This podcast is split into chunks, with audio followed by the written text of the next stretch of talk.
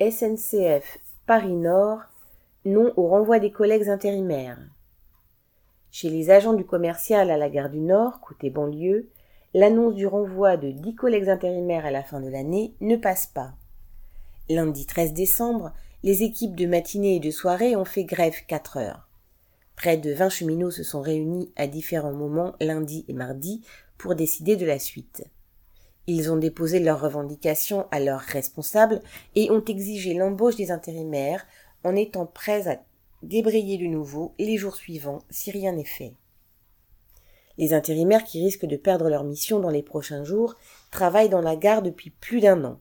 Après avoir annoncé qu'ils seraient renvoyés à la fin de l'année, la direction leur a demandé ces derniers jours de former les nouveaux intérimaires qui vont les remplacer. Il y a largement assez de travail en gare pour que tous puissent rester embauchés, anciens et nouveaux intérimaires. Cela voudrait dire répartir le travail entre tous, sans baisse de salaire, c'est-à-dire tout l'inverse de la politique de la direction qui fait des économies en faisant travailler les cheminots en sous-effectif permanent. Les grévistes ont conscience qu'il faudra être plus nombreux et s'unir avec les cheminots d'autres lignes pour gagner. Les agents se sont donné rendez-vous pour se remettre en grève vendredi 17 décembre.